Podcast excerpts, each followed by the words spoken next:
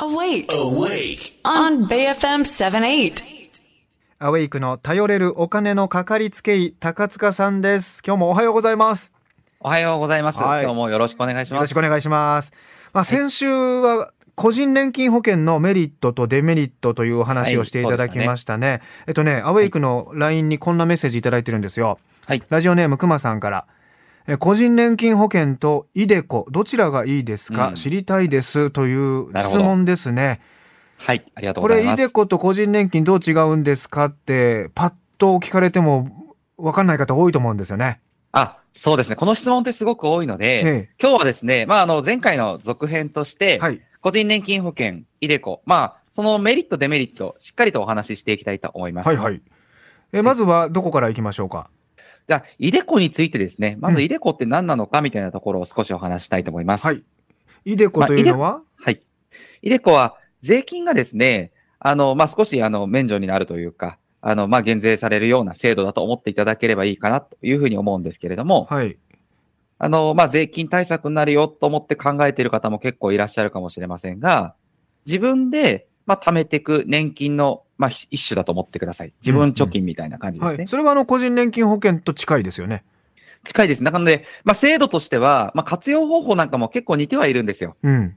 ただ、イデコ独自の、まあ、税制のなんか優遇というところでいくと、イデコの方が実はメリットは強いのかもしれないんですけども、はいはい。イデコは結構注意しなきゃいけないポイントも何点かあってですね、うん。そこをまあ、あの、デメリット、まあ、または注意点みたいなところをまとめて今日はお話していきたいかなというふうに思います。はい。イデコというのは、えっと、個人型確定拠出年金ということですよね。な日本そうですね日本語で言うとそうなりますけどもね。はい。はい。名前の通りで、実はこの名前のまま、個人型というところで見ていただくとまずわかるように、個人が貯めていく年金という意味で個人型って入ってます。はい。次に、確定拠出って入ってると思うんですけども、なんか昔のいわゆる年金っていうと、確定給付年金だって言ったりするんですけど、うん。決まってもらえる金額が決まってたのが確定給付って言うんですけども、はいはいはい。確定拠出っていうのは要するに出す金額は決まってますよと。でも、もらえる金額はあなたの運用次第ですよって意味が入ってるんですね。うん。で、まあ言葉の通り年金というふうになっているので、まあ基本的には年金でもらっていく。まあ一括でもらうこともできるんですけど、まあそういった制度になってます。はい。じゃあもう一回メリットとデメリットについて整理していただくと？はい、ありがとうございます。まあ、メリットはですね、まあ、税金の控除が受けれるというところが一つと。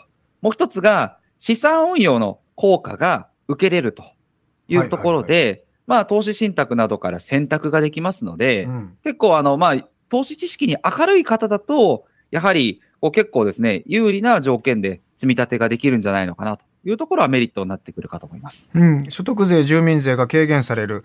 あとあの、運用益が出た時に、はい。その運用益に対する税金というのはかかるんですか？これは、あの、かからない場合とかかる場合があありますので、まあ、あの、必ずしもかからないというわけじゃなくて、かかる場合もあります。まあ、一定額超えるとかかったりとか、はいはい。その辺は、あの、自身でも結構チェックしていただく必要はあるんですけれども、うん。はいあとデメリットは？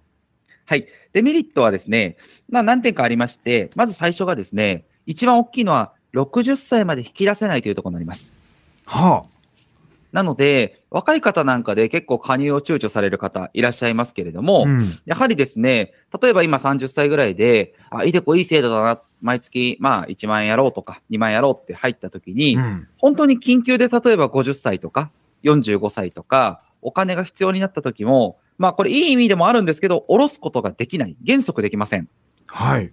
なんかあの、下ろす条件みたいなの一応あるんですけども、うんうん。現実的にかなり厳しい条件になってて、まあこれちょっと難しいですね。そうですか。はい。あの、個人年金保険だと途中で解約すれば、解約返礼金というのが返ってきます、そうなんですよはい。個人年金保険ってこれも下ろせないと思ってらっしゃる方多いんですけど、うんまあ一応下ろすことはできる。